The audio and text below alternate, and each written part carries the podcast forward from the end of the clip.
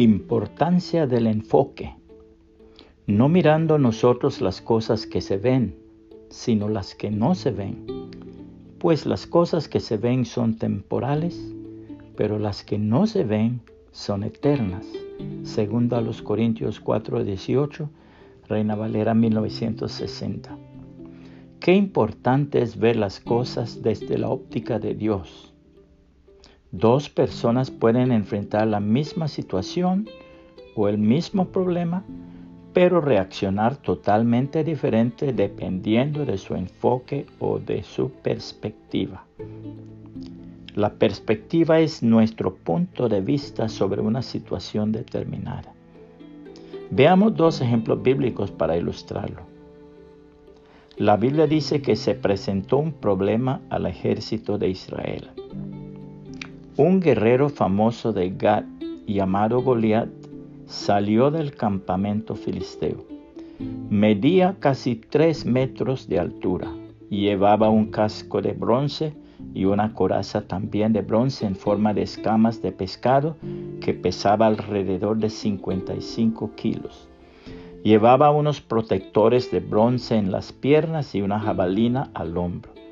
La parte de madera de su lanza era tan grande como el rodillo de un telar y la punta pesaba casi siete kilos.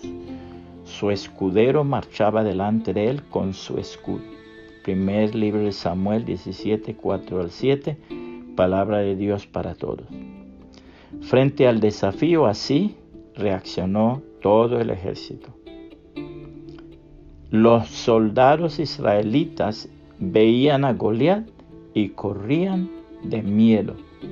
Primero de Samuel 17, 24. Palabra de Dios para todos. Pero David tenía otro enfoque, otra óptica.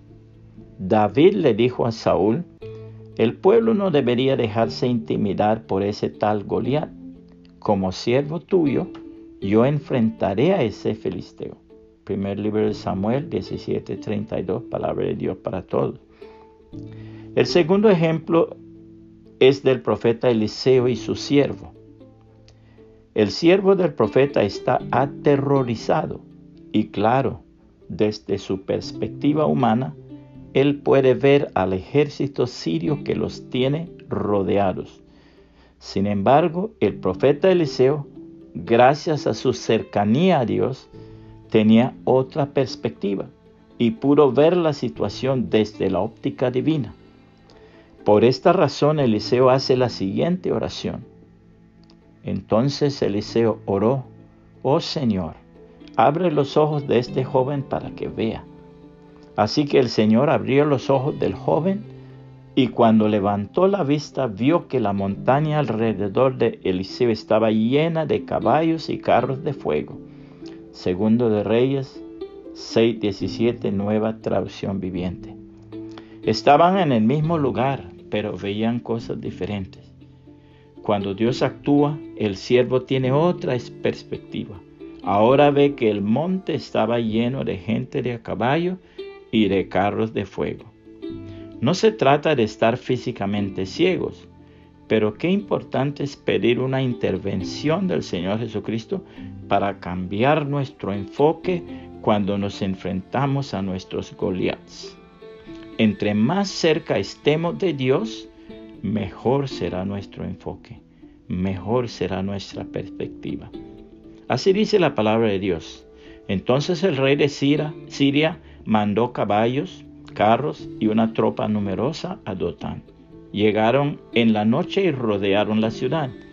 El siervo de Eliseo se levantó esa mañana. Al salir de la casa vio un ejército rodeando la ciudad con caballos y carros. El siervo le dijo a Eliseo, ¿qué vamos a hacer ahora, señor mío? Eliseo le dijo, no tengas miedo. El ejército que lucha por nosotros es más grande que el que lucha por ellos.